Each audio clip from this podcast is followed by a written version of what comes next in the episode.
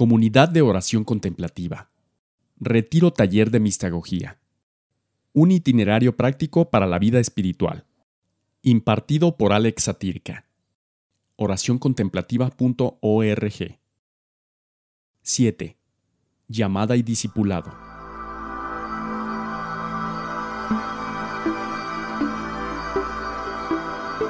Buenas tardes, hermanas, hermanos. Vamos a seguir con nuestro camino de la mistagogía. San Ignacio en los ejercicios hace un puente entre la primera semana, que es un poco lo que hemos estado viendo hasta ahorita, este camino de, de reconciliación, de sanación interior, de reencuentro con Dios, y la segunda parte que implica hacernos cargo de esta vida renovada, porque es un don para compartir no solamente el gusto de sentirnos amados por el Señor, que desde luego es fundamental y la base de todo lo que hacemos y decimos, sino también implica el querer compartir esa alegría, esa vida nueva con la gente que nos rodea, con la gente que amamos. En el fondo, con todos nuestros hermanos. Vamos a ver ahora esta temática del discipulado. Cómo el Señor nos llama y nos involucra en su proyecto de construir una humanidad nueva, de ir construyendo esta comunidad de amor a través de las mismas actitudes que tuvo el Señor, este invitar desde la convicción de que el amor tiene la última palabra y es la vida plena, y ayudar a nuestros hermanos y hermanas a encontrarse con el Padre, a descubrir el Padre pródigo, este Padre generoso. Vamos a compartir algunos elementos y el trabajo, digamos, el espacio de oración que vamos a, a desarrollar con base en esta temática ya no va a tener tanto un vínculo a la Sagrada Escritura, aunque desde luego esa comunicación fundamental de Dios ilumina todo lo que decimos y hacemos, sino que vamos a empezar a trabajar con nuestra vida y al Dios que nos ha acompañado desde siempre. Y ese es el sentido de esta charla de la llamada y el discipulado. Iniciamos, como siempre, invocando al Dios que es amor compartido, en el nombre del Padre, del Hijo y del Espíritu Santo. Padre bueno, te pedimos que tu Espíritu nos siga guiando, que nos ayude a tener la atención puesta siempre en tu mirada amorosa, que acojamos las distintas maneras como nos comunicas vida, que rescatemos la historia de amor que ha sido nuestra existencia contigo. Danos luz, que tu Espíritu nos guíe para descubrir la manera de amar que nos has regalado y que nos invitas a convertir en realidad. Todo te lo pedimos en la confianza de que nos acompaña también aquel que dio su vida por nosotros, Jesucristo nuestro Señor. Amén.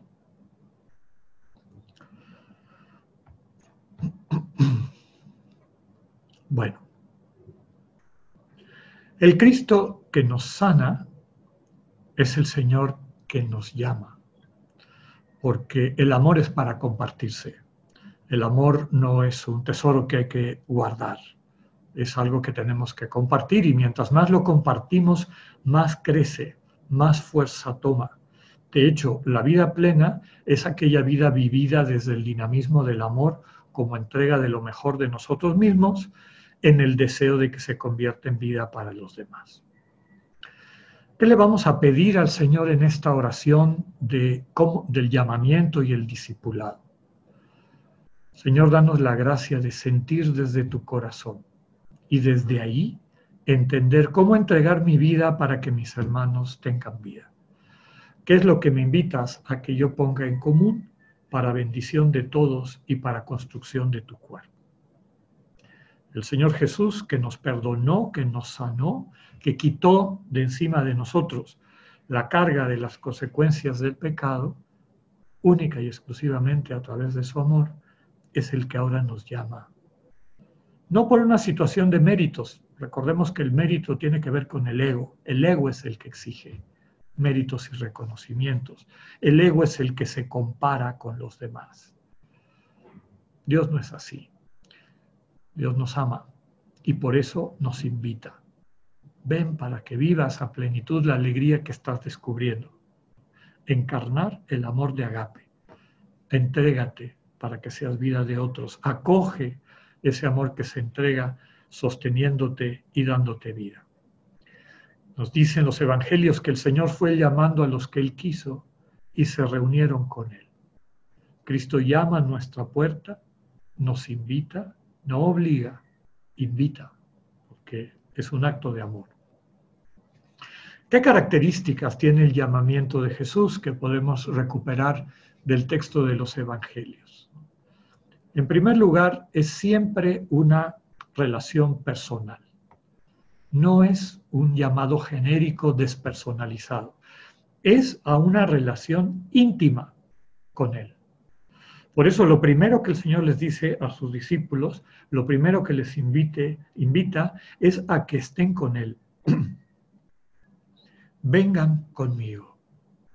Y estando con Él, aprendemos la vida, a vivir la vida como Él. Primero está esta relación de intimidad, a estar con Él y dejarnos amar, y desde esa experiencia sanarnos y poder em, eh, llevar esa buena noticia como mensajeros, como apóstoles suyos, que es la segunda parte. Siendo sus discípulos, sus aprendices, y recordemos que los discípulos aprenden no solamente del discurso del maestro, sino dejándose contagiar por la actitud del maestro, por su manera de estar en el mundo, por su manera de interactuar. Estamos llamados a aprender del Señor y seguirlo. Jesús nos llama a una relación de persona a persona.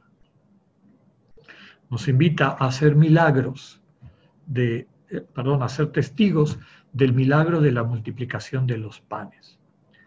Quienes han leído conocen algo la espiritualidad de San Ignacio. Una palabra que él utiliza mucho es esta de magis, que literalmente significa más, más. Me trae a la mente un padre muy simpático jesuita que decía, por entender más el magis, se han producido más locos que santos con esta palabra. Porque si interpretamos el más, o sea, que yo dé más en mi vida de una manera voluntariosa, no vamos a llegar a ningún lado. Este más no proviene de mi esfuerzo, proviene del amor de Dios que multiplica lo que yo tengo. Así como el virus del ego agarra lo que yo tengo y me roba vida, el dinamismo del amor de Dios que acojo en mi corazón, toma esos dones que Dios me ha dado y los multiplica. Realmente experimentamos esta maravilla de la multiplicación de los panes, la multiplicación de la vida compartida. Reconocemos ante Dios que tenemos dones concretos y aquí la clave, recordando el pasaje de la multiplicación, es ponerlos en sus manos. ¿Cuáles serán mis cinco panes y dos pescados? ¿Qué es lo que Dios me ha regalado? Nos vamos a meter más a ese tema en la última charla, la de la tarde. Aquí lo que quiero subrayar es que la clave es que lo pongas, los pongas en las manos de Dios. Esa frase que utilizaba para describir el discernimiento. Discernir es preguntarle a Dios, hoy cómo quieres que amemos, con eso que tengo, con eso que me has dado. ¿Cómo quieres, Señor, que lo usemos juntos? Yo lo pongo, tú lo bendices, tú me acompañas y somos testigos de saciar a la multitud. A la multitud que lo que realmente necesita es amor y cercanía. Por lo tanto, el magis, este más que vamos a ir descubriendo día con día, en la medida en que crecemos, el reino de Dios crece en nosotros, no es fruto de mi voluntarismo, sino la constatación del poder salvífico de Dios a través de mi fragilidad humana. Caer en la cuenta que de veras todo es un pretexto para amar o todo es una posibilidad de amar. Mi tiempo, mi creatividad, mis recursos económicos, todo lo que yo tengo y soy puede traducirse en bendición a través de actos de amor. El Señor nos sana curándonos de las dos manifestaciones del ego. Hay egos soberbios.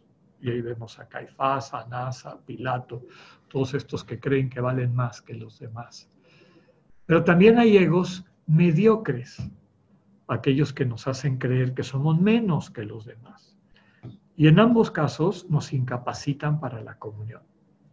El amor de Cristo y captar que es un amor compartido con nuestros hermanos y hermanas, a quienes nos unen nuestra dignidad de ser imagen de Dios, nos pone en nuestra realidad. Es decir, somos hermanos, ni más ni menos, hijos de un mismo Padre.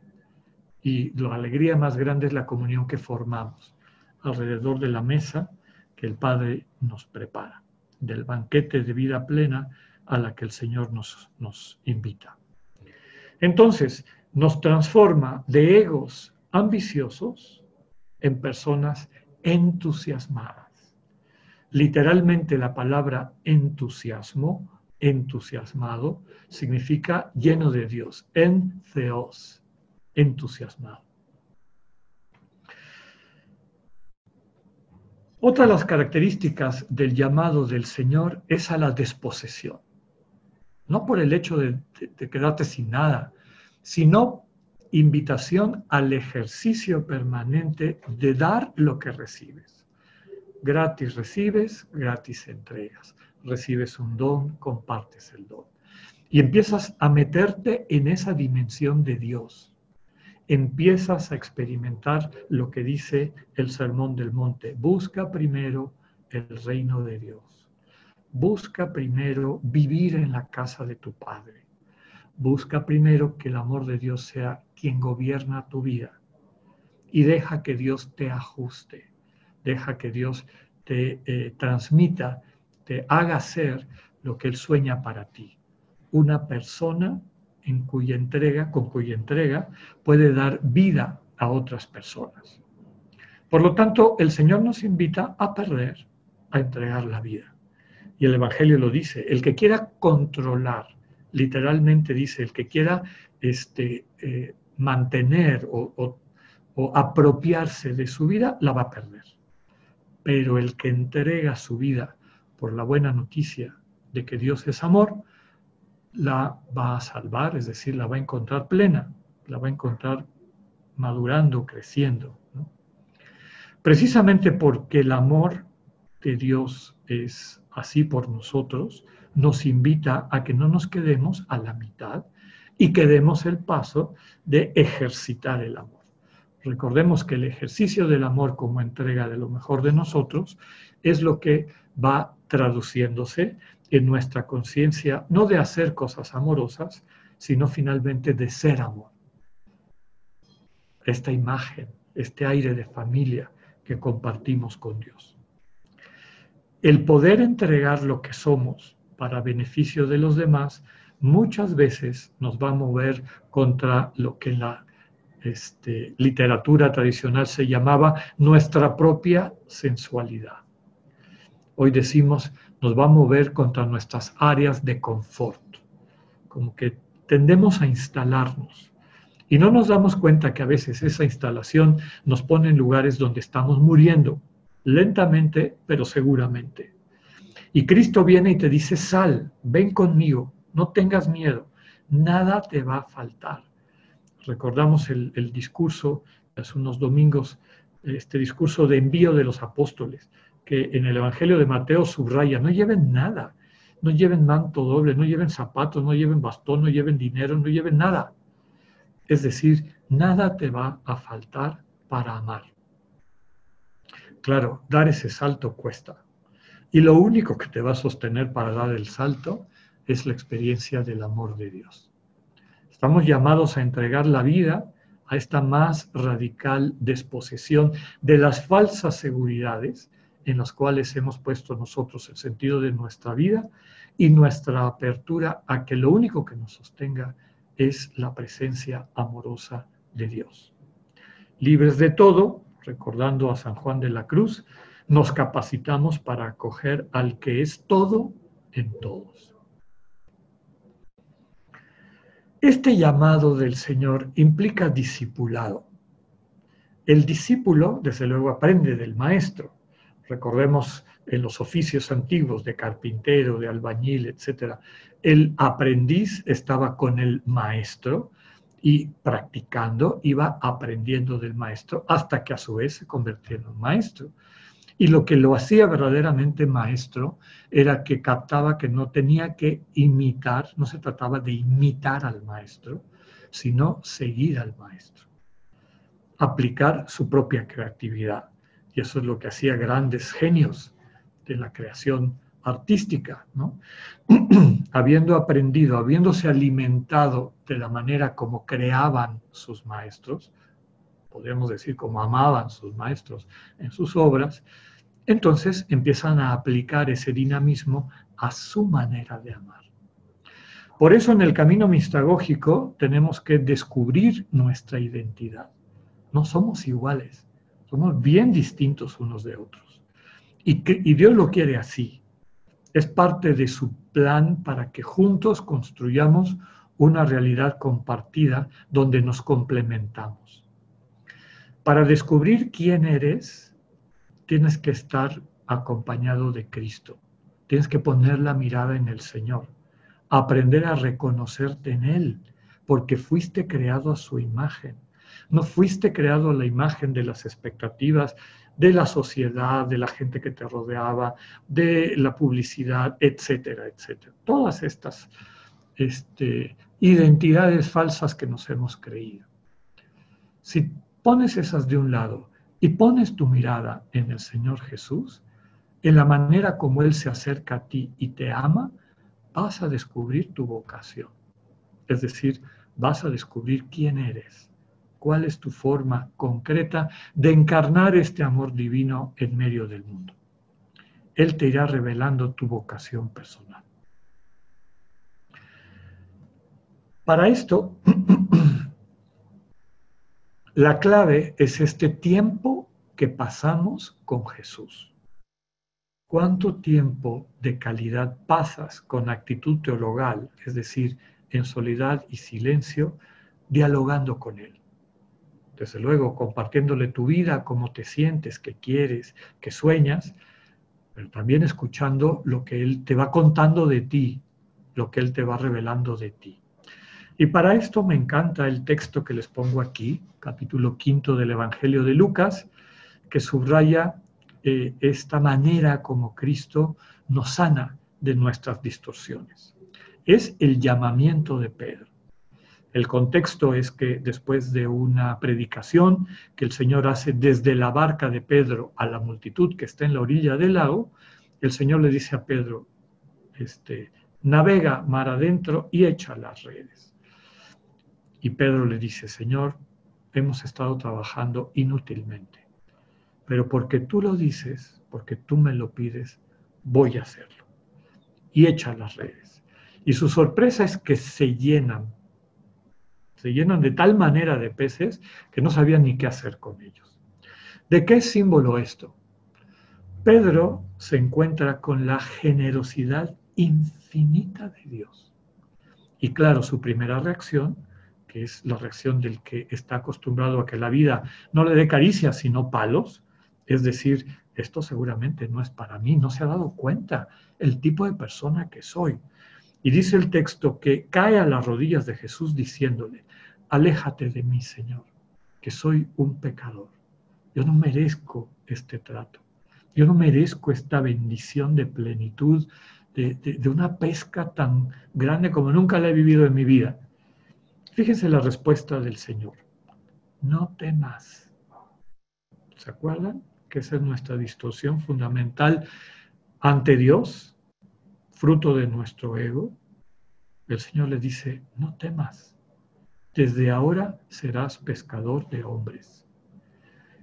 Estar con el Señor te quita tus etiquetas, las que has estado juntando o las que te han aventado o las que te han colgado y aprendes quién eres, cuál es tu vocación.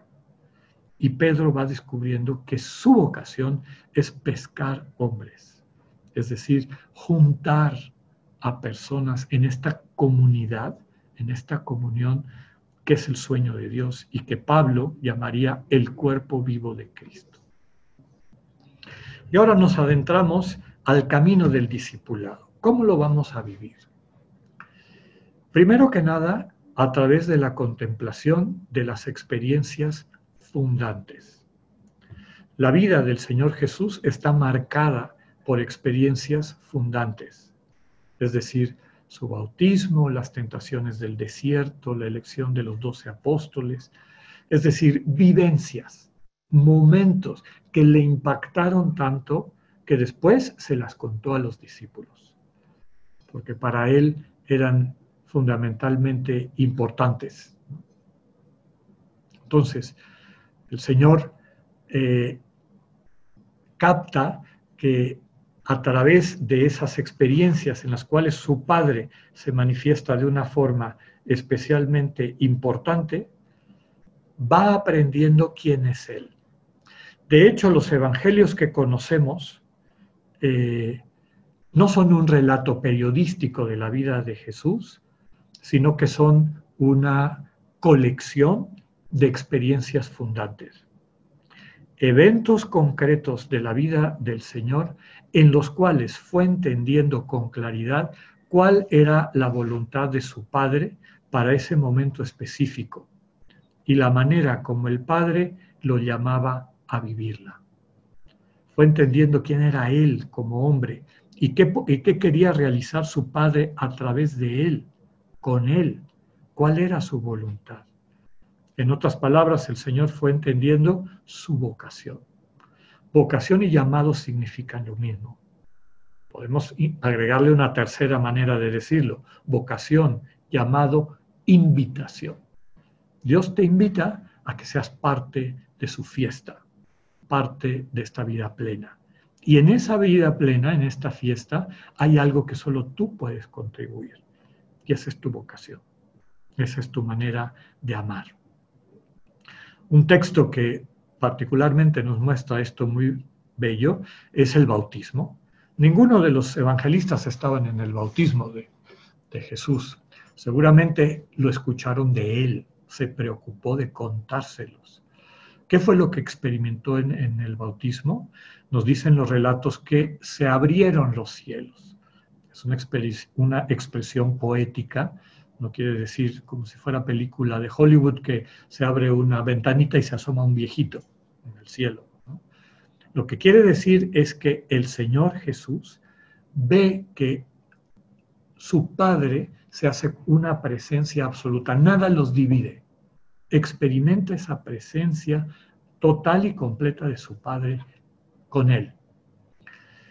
El Espíritu Santo viene a él en forma de paloma, para el pueblo judío la paloma era símbolo de fidelidad. El Espíritu Santo viene a Jesús, que es su casa. Todo eso lo está viviendo él en ese momento. Los que estaban alrededor de él ni cuenta se dieron. Y viene lo principal, una comunicación de su padre que le dice, tú eres mi hijo amado, tú eres la fuente de mi alegría. Después de esa experiencia fuerte, la vida de Jesús cambia. Ya no vuelve a Nazaret, ya no vuelve al taller del, carpintero. Se dedica a predicar con su vida que Dios es papá, que, que para Dios todos nosotros somos sus hijos bien amados, que la alegría más grande de Dios es vernos. Como les comenté en algún momento, Dios no nos observa, Dios nos contempla. Y una vida renovada es cuando tú contemplas cómo Dios te contempla. Allí finalmente descubres tu dignidad, que el amor de Dios te hace absoluto, como Dios es absoluto. Te quiere por quien, por, por quien eres, no por lo que haces. El discipulado consiste en acercarnos a estas experiencias fundantes del Señor y recordando la metodología de la oración ignaciana, vivirlas internamente, es decir, meternos al texto bíblico. Entonces se trata de ir recorriendo el Evangelio, viviendo el Evangelio. Tomar un, texto, leerlo bien, entenderlo bien, cerrar los ojos y arriesgarte a que el Espíritu te conduzca para que lo vivas. Meterte a la escena de ese momento especial de la vida del Señor. Bueno, experiencias fundantes, es decir, vivencias fundantes, vivencias tan importantes que sobre ellas podemos construir, fundar, cimentar nuestra vida, todos las hemos tenido. Son los momentos en los que Dios nos ha hablado directamente o a través de acontecimientos o personas mostrándonos quiénes somos y cuál es su voluntad para nosotros. Desde que tienes uso de razón y seguramente antes Dios te está amando y eso implica que Dios te está llamando, te está invitando. Hay momentos en la vida en que por distintas circunstancias nuestro ego queda atarantado o nuestras seguridades que se ha construido el ego, que puede ser el dinero, la salud, la apariencia, el poder, cuando nos quedamos sin eso y perdemos esa distracción, a veces se hace presente con fuerza ese Dios que nos acompaña y tenemos una experiencia fundante. Experiencia fundante es un momento específico de tu vida en el que has sentido de manera especial la presencia de Dios. Cuando la presencia de Dios cobró una densidad especial. Lo aprendemos en el catecismo, es nuestra fe y conforme el reino de Dios vaya creciendo en ti, lo vas a experimentar cada vez con más claridad. Dios está en todas partes, pero no siempre lo percibimos. Hay momentos en la vida en que esa presencia nos tocó más, la captamos más. Momentos en los que nos sentimos más cercanos de Dios, de nuestros hermanos, de nosotros mismos. Por eso podemos decir que son nuestras alegrías más grandes, nuestras consolaciones esenciales. Es importante subrayar que no necesitan ser cosas extraordinarias. Puede haber sido un día bien común cuando estabas chiquito, adolescente, a lo largo de tu vida. Un día común y corriente, un momento común y corriente, pero en ese momento se dio el milagro. Dios se hizo presente. Dios se comunicó contigo, entendiste algo, percibiste lo que podría ser tu vida de todos los días en la casa de tu Padre. Son momentos en los que nos sentimos más consolados, aun en medio de dificultades. Porque como les comentaba hace un momento, a veces tenemos experiencias de encuentro con Dios, estas experiencias fuertes, fundantes, en medio de una crisis. Cuando tocamos fondo, decimos. Cuando las otras cosas de las que dependíamos y en las que creíamos y que teníamos puesta nuestra seguridad en ellas, se nos desmoronan, se nos caen y Dios se manifiesta, se manifiesta con su cariño, se manifiesta con su presencia. Entonces, puede ser también en medio de una situación difícil de dolor. Es importante entender qué son las experiencias fundantes porque van a ser el centro de nuestra siguiente oración. Experiencia fundante hace referencia a un instante, a un momento de nuestra existencia, en la que nuestra vida está llamada a cambiar definitivamente. Ojo con la expresión momento y concreto. Es un momento, un instante, pero tan importante que te viene a la mente con fuerza. Les pongo dos ejemplos. No es experiencia fundante el decir, bueno, pues los tres años que estudié el catecismo y todo lo que aprendí de Dios en ellos es demasiado vago. No, no tiene la carnita que necesitamos para poder descubrir la manera como estamos invitados a amar. Una experiencia fundante sí es, el siguiente párrafo, un día en el catecismo de primera comunión, justo cuando nos empezaron a hablar de la presencia real de Cristo en la Eucaristía, lo sentí a mi lado, tan real como todo lo que me rodeaba y sentí que nunca quería yo perder esa presencia. que era lo más bello que había experimentado en la vida. Además, quería dedicarme a invitar a otros a experimentarla, a facilitarles ese encuentro, etc. Esa sí es una experiencia fundante. Es un instante, un momento. Y cuando te viene a la memoria, cuando te viene a la mente, recuerdas muchas cosas, dónde estabas, cómo estabas, hasta cómo estabas vestido, vestida, cuál era el contexto en el cual esa comunicación de Dios se te dio. ¿Qué ejercicio vamos a hacer?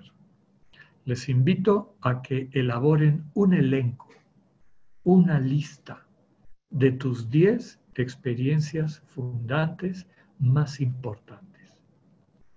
Puedes hacer un recorrido histórico, desde que te acuerdas de chiquita, de chiquito, ¿cuándo has sentido a Dios más cerca? ¿Cuándo has sentido con más fuerza su presencia? Anótalo, ve tomando nota, como una especie de encabezado, ¿no? Una descripción, como si fuera el titular de una noticia en un diario.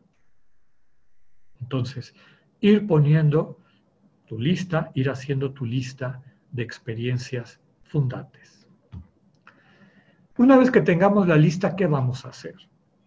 Es importante que ores tus experiencias fundantes, que regreses a ese momento de la mano de Dios y del Espíritu para cosechar, para hacerte consciente de lo que a lo mejor ya se te olvidó, de lo que quedó eh, sepultado por todas las preocupaciones y tentaciones del mundo, esa chispa de vida que Dios te regaló y que a lo mejor te olvidaste. Para poder cosechar lo que Dios te quiso decir, volver y descubrir que aquello ha crecido, lo que recomendamos es seguir la metodología ignaciana, en primer lugar, construyendo una composición del lugar. Cierra los ojos reconstruye mentalmente el lugar. ¿Dónde estabas? ¿Con quién estabas? Métete a la escena. Trata de ver qué había en tus pensamientos, qué había en tu corazón, qué estabas sintiendo, cuál era el contexto. Métete a la escena y revive, trata de revivir, de recordar, de hacer presente esa comunicación de Dios. Una vez ahí y una vez habiendo revivido lo que sucedió en ese instante importantísimo para entender quién, es, quién eres hoy y quién eres desde la mirada, desde el proyecto de Dios, podemos recoger nuestra oración con dos preguntas. Hacer esta cosecha en el examen de oración. En ese día concreto, en esa experiencia de encuentro con Dios, ¿qué aprendí de Dios? ¿Cómo se me reveló Dios? Y la otra pregunta es, ¿qué aprendí de mí? ¿Dónde está mi alegría? ¿Dónde me está mostrando Dios que hay vida para mí? Plenitud.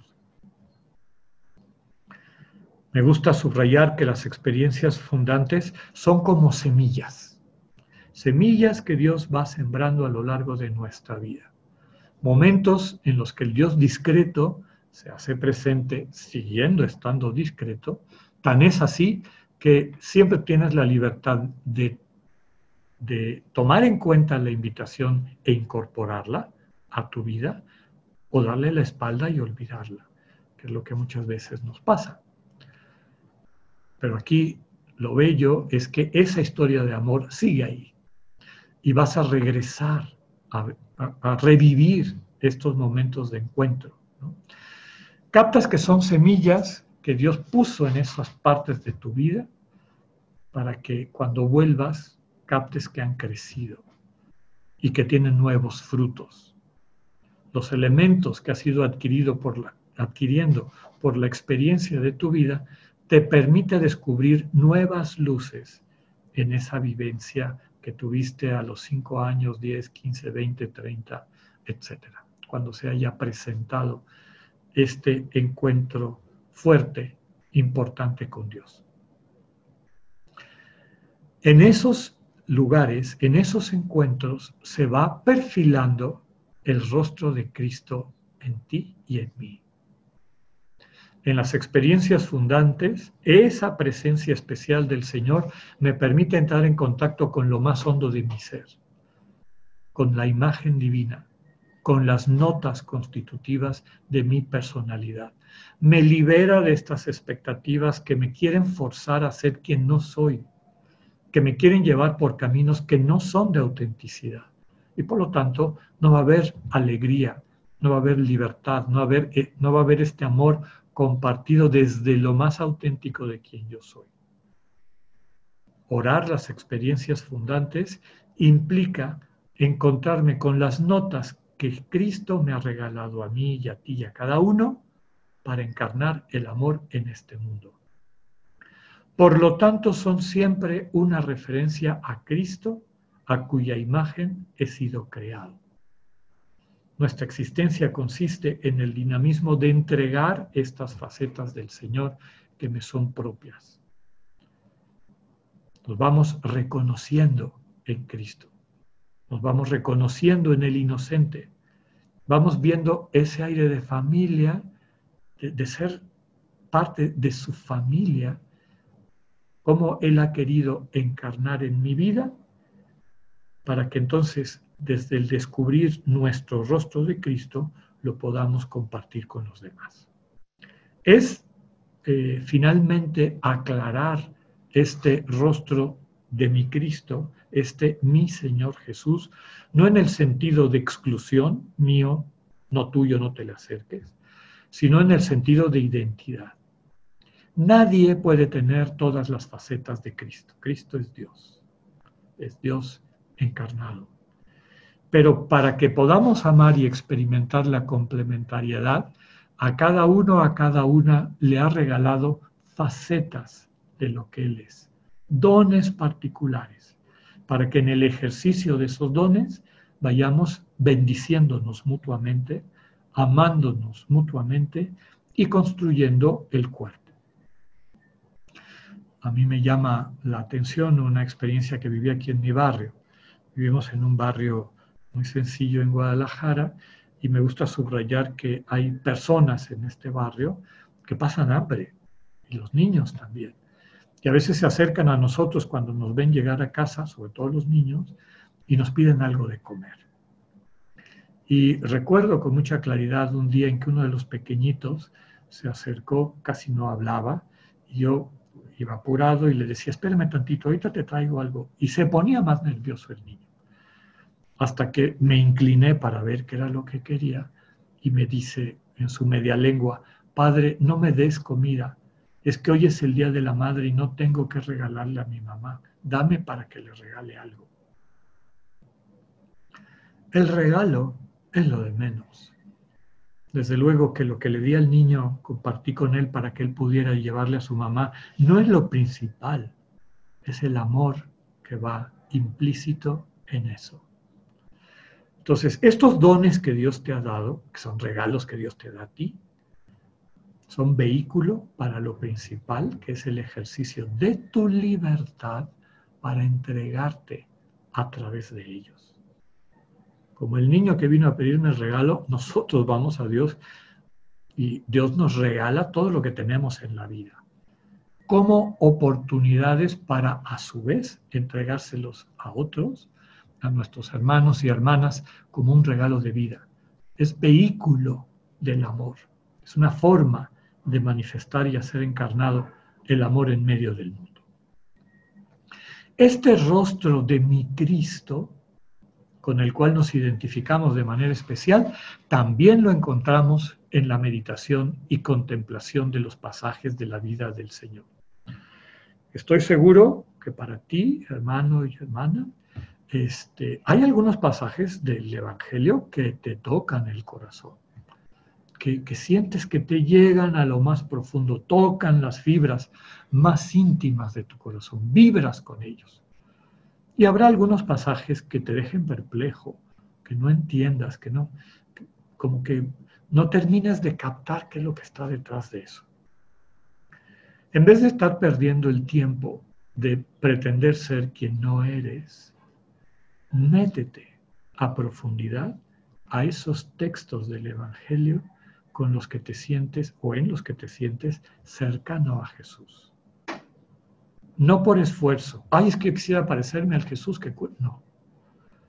¿Cuál es naturalmente un texto de la Sagrada Escritura, del Evangelio, en donde vibras con ese Jesús? Vibras con lo que dice, vibras con lo que hace, te reconoces en él, entras en sintonía. A mí me gusta utilizar la imagen del diapasón. Ya conocen estas eh, herramientas metálicas que están eh, hechas, afinadas a una nota particular. Creo que el diapasón común para afinar las orquestas es la. Entonces tú le pegas a ese diapasón de la y vibra. Si tú le acercas un diapasón de otra nota, no pasa nada. Pero si tú le acercas a otro diapasón de la, a ese que está vibrando, qué sorpresa, empiezan a vibrar juntos. Se contagia uno del otro. Hay elementos de la vida, del amor infinito de Dios encarnado en Cristo, que te hacen vibrar. Ahí hay una clave de tu vocación. Te reconoces en ese Cristo. Esa imagen crística concreta la recibiste desde siempre, desde que Dios con amor te tejió en el vientre de tu madre, para recordar el texto profético. La vida espiritual es que despiertes, que captes esa vocación y la asumas.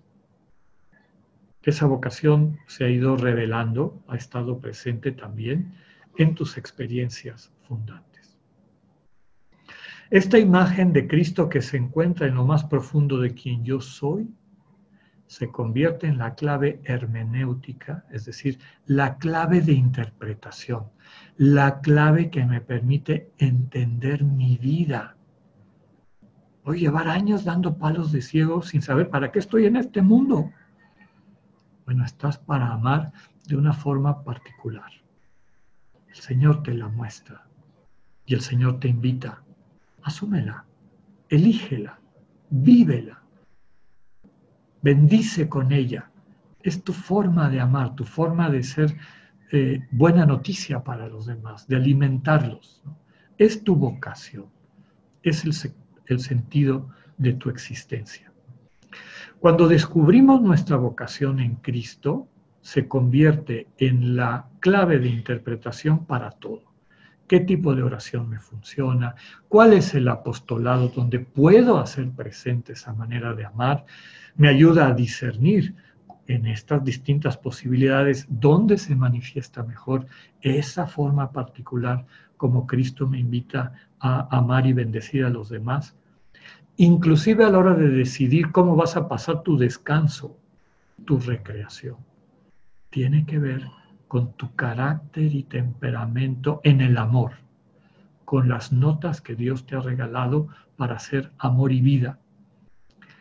Cuando la descubres, se convierte en la clave de tu integración y unificación, en tu corazón, ese corazón con mayúscula. El siguiente párrafo es el resumen de lo que les he dicho y es la explicitación teológica de lo que estamos describiendo existencialmente. El rostro del Cristo que te salva es tu vocación. Esa mirada del Cristo que te, que te sana, que te saca de la, del, del sinsentido del egoísmo, esa mirada de misericordia, de presencia, de entusiasmo, de creatividad, de fortaleza, de ternura, de infinitamente multiplicada que existe en Cristo, pero que el que, el que toca tu corazón es distinto del que toca mi corazón, es específico, te ayuda a descubrir la verdad de tu vida y a desenmascarar la mentira de tu vida. El rostro del Cristo que te salva, que te sana, es el rostro que estás llamado a transparentar. Es decir, a través de esas actitudes, de esa manera de estar en el mundo, vas a convertirte, como decía hace un momento, en bendición para tus hermanos. Es la manera como tú puedes amar y sanar a los demás. Vinculada, vinculada a Cristo, que es la vid, dar fruto, rama unida a la vid, dar este fruto que alegra el corazón. Entonces, por eso, al ir meditando los evangelios, es importante prestar atención cuáles de ellos te hacen vibrar, en con cuáles de ellos sientes que, que te llevan a lo más auténtico de tu vida. Esa es tu vocación. Esa es tu forma concreta de encarnar el amor en este mundo.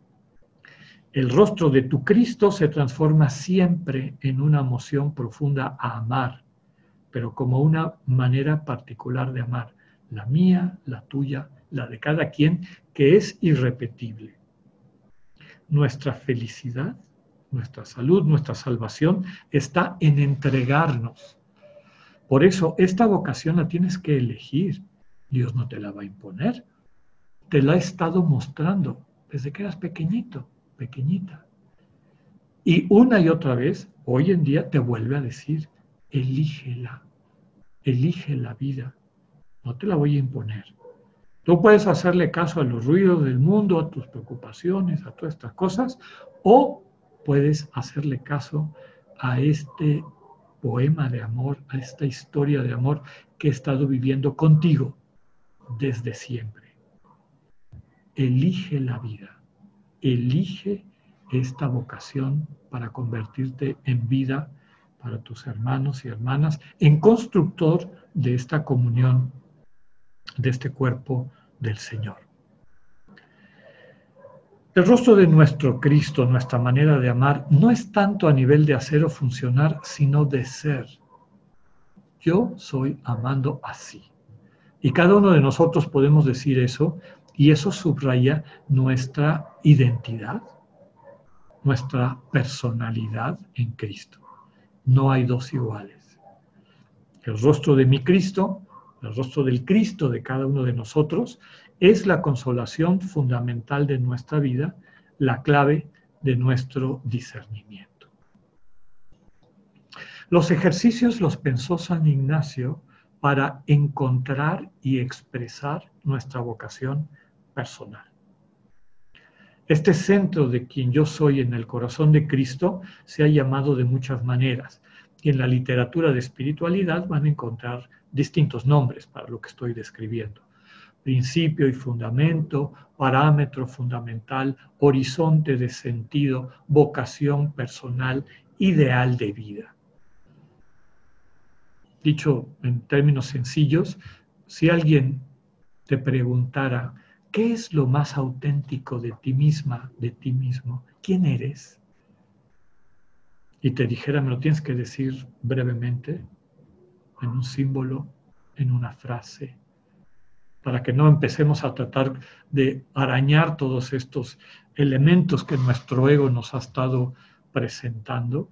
Si pudieras llegar al fondo de tu corazón y poder expresar quién eres, ¿qué te saldría? Esa es tu vocación personal. La vocación personal se puede representar simbólicamente a través de una palabra, una cita bíblica, una frase, una imagen, una melodía. Ustedes se han ido familiarizando con el logo de nuestra comunidad. Esta cruz con un corazón que también podemos interpretar como una persona sentada en actitud teologal esa actitud teologal del cultivo de la soledad y el silencio, de la atención a la comunicación amorosa de Dios, de acogida al corazón de Dios que se nos entrega para sanar y constituir nuestro corazón, centrado en la cruz, en el acto de la entrega más profunda de amor de Dios por nosotros. Fíjense cómo en ese signo está presente una identidad compartida, por todos los que somos parte de esta comunidad y que nos entusiasmamos en el proceso de elaboración y después en sentir eso me refleja. Los ejercicios sirven y la oración que vas a realizar ahora o en los próximos días, trata de buscar tu símbolo. No tiene que ser un dibujo, puede ser una pieza musical, puede ser un texto de la Biblia, puede ser una melodía, etc. Pero que tú digas eso. Eso me pone en contacto con lo más auténtico, profundo, entusiasmante de lo que yo soy. No se te olvide que siempre es una referencia, no un abstracto, sino una persona.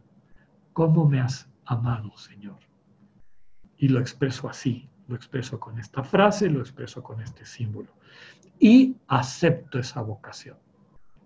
La elijo, la asumo, la quiero encarnar. La sencillez del símbolo puede parecer engañoso. Vuelvo a utilizar el ejemplo de, nuestro pequeño logo, ¿verdad? Sencillo, pero cuánta riqueza hay en el fondo, ¿no? Para cada persona este símbolo está preñado de profundo significado. Una vez que lo encuentres y expreses tu vocación personal en Cristo a través de esto que te ayuda a evocar lo más auténtico de ti mismo, cada vez que lo veas, que lo evoques, que lo, lo, traigas a la memoria, te va a remitir a lo más sagrado de tu vida. Te permite entender la realidad y tu manera de estar en la realidad es la clave para focalizar todo lo que eres en un proyecto claro y congruente. Uno de los padres que le dedicó mucho tiempo, la vida entera, a estudiar esto de la vocación personal, un jesuita de la India, Herbert Alfonso, que Dios me dio la gran bendición de que fuera mi director espiritual el tiempo que viví en Roma, tiene un libro que se llama Vocación Personal. Y él dice que eh, un poquito con temor y temblor, dice que Dios me perdone, pero bueno, yo creo que el Señor Jesús expresaba su vocación personal, lo más importante de su vida, el fundamento de su vida, con esa palabra aramea de Abba, papá.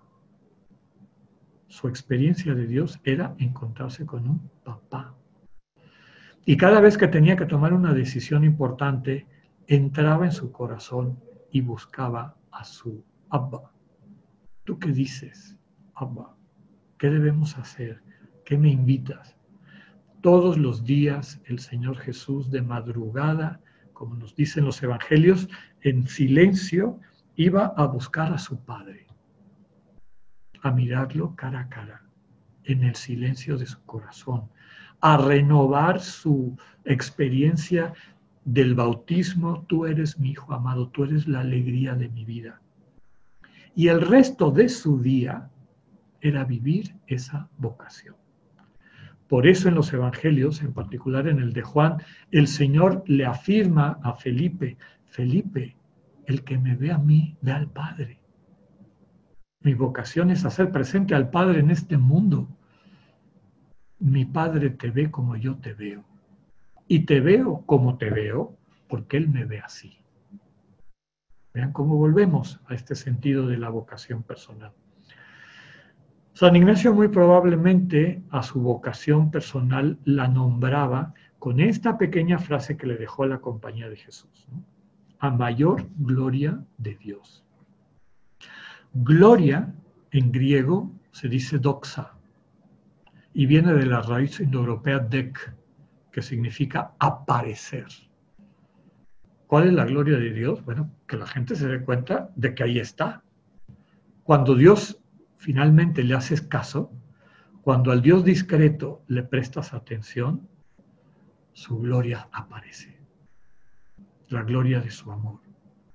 Y San Ignacio entendió que su vida era hacer que esa gloria, que esa presencia del Dios que es amor, y que desde el amor puede hacer las cosas nuevas, es en ese sentido poderoso en todo, esa era su, su vocación.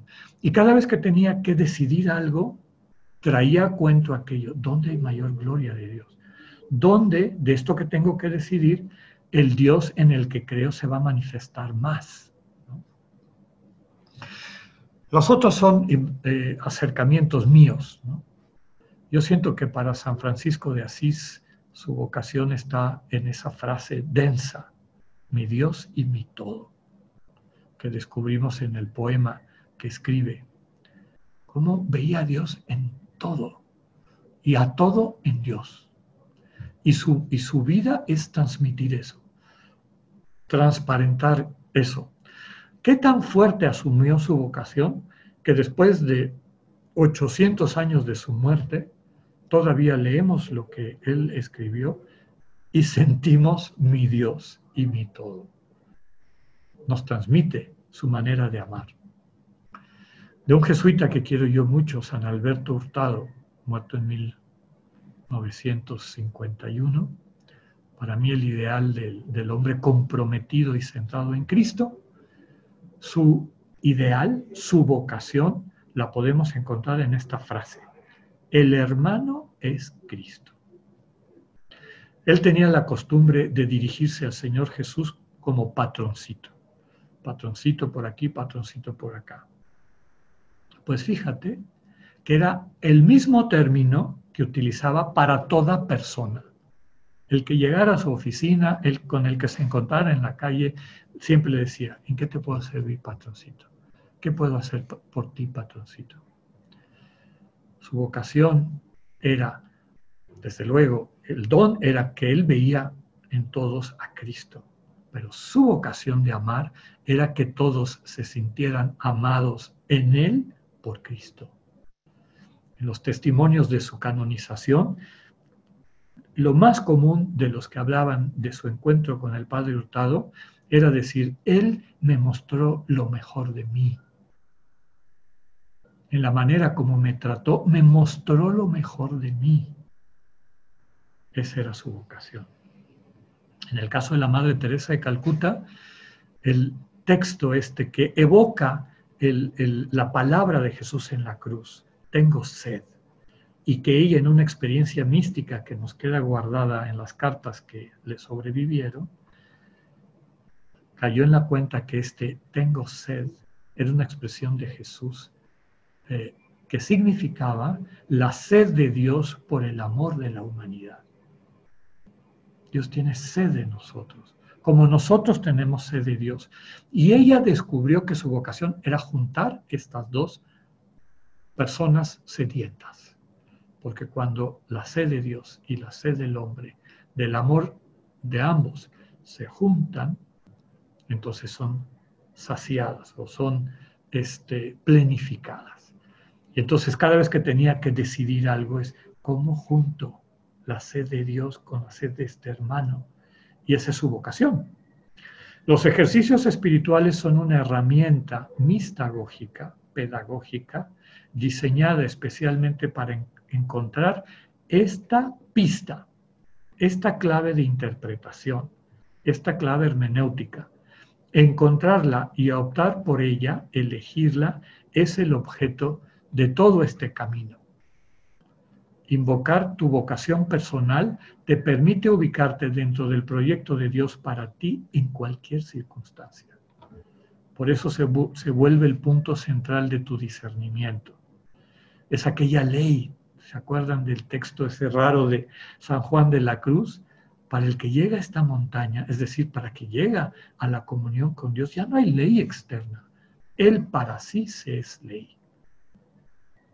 El Señor te ha ido mostrando esta ley del amor en tu vida desde que te acuerdas, en estas experiencias fundantes fuertes, y te lo seguirá mostrando en la medida en que te acerques al Evangelio como discípulo para encontrarte con estas facetas de Jesús que viven en ti y con las cuales entras en eh, consonancia, en resonancia. A través de la vocación que encontramos y asumimos, podemos hallar a Dios en todas las cosas, empezando por nuestra vida, y a todas las cosas en Dios. Y finalmente, que no es poca cosa, es la clave para aprender a aceptarte a amarte. Fíjate cómo con esto sana esa otra distorsión del pecado. Dejar atrás la vergüenza. Sentir que en ti hay algo que está roto, algo que está mal y que no quieres que se enteren. En la mirada del Dios que te ama, descubres, retomas tu vocación a la vida y te puedes amar desde la mirada amorosa de Dios. Aprender a amarte como el mismo Dios te ama. Pues que el Señor nos regale este don a cada uno. Vuelvo a subrayarles lo que dijimos al inicio. Este es un buffet. Eh, ahora todos vamos a restaurar nuestras fuerzas eh, con el alimento material. Este es un alimento espiritual. Déjate conducir por el espíritu. No se trata de corretear nada. Puedes, tienes toda la vida para seguir profundizando en este camino. Con el favor de Dios nos veremos en la próxima charla para redondear eh, nuestro caminar, este itinerario ante Dios y con Dios, en lo que llamamos la misión personal. Ya descubrimos la vocación, ahora vamos a hablar de nuestra misión, para qué estamos enviados. Que el Señor nos bendiga y nos acompañe.